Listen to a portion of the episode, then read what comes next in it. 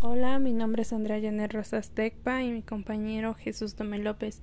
Somos estudiantes de la Universidad Benito Juárez de la licenciatura en estomatología. Hoy vamos a hablar de un tema importante que es sobre los terceros molares o muelas del juicio.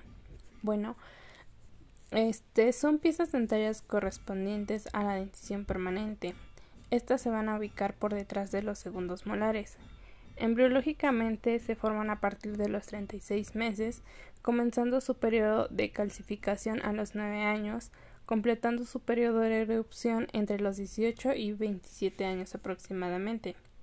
De ahí reciben el nombre de muelas del juicio, pues su aparición dentro de una edad biológica donde socialmente se cree el individuo comienza a tener juicio o uso de razón. Estas piezas dentarias tienen la mayor variedad de forma, anomalías y disposición diversa. La forma de la porción radicular es muy irregular y podemos observar una, dos o tres o más raíces que generalmente muestran una curvatura. Esta pieza dentaria es un alto porcentaje de situaciones no erupcionada normalmente, es decir, que se encuentra total o parcialmente detenida en el hueso maxilar. Las muelas del juicio en muchos casos pueden ver interrumpido su proceso de erupción esto provoca su retención parcial o total dentro de los maxilares. Bueno, esta situación pues de retención es muy frecuente y afecta aproximadamente al 75% de la población.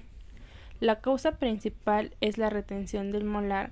Es por la falta del espacio dentro de la boca. Puede impactarse por su mal posición cuando el diente se encuentra inclinado hacia algunos de los lados o hacia adelante o atrás. También puede deberse por la dificultad de perforar la cortical ósea, como ocurre ascendente de la mandíbula. Asimismo, existen otras causas por las que se pueden permanecer retenidos como la aquilosis, los quistes de los maxilares, anomalías radiculares y en algunas ocasiones pueden llegar a quedar parcialmente erupcionados. En la patología deriva que la retención de un tercer molar puede generarse alteraciones como abscesos, sinusitis, reabsorción de las raíces de los dientes adyacentes, presencia de caries del molar retenido o del segundo molar. También presentar, puede presentar úlceras en mucosa continua. Asimismo, algunos ocasionales pueden generar quistes, ameloblastos y ulceraciones leuqueratóxicas que pueden degenerar el carcinomas. Debido a la colocación de los terceros molares, sobre todo de los inferiores, y la irritación crónica, puede producir alteraciones nerviosas o vasomotoras, como dolores parciales, trismos y parálisis facial y bilateral. A continuación, mi compañero Jesús nos va a platicar un poco sobre las cirugías de los molares. Cirugía de molares incluidos.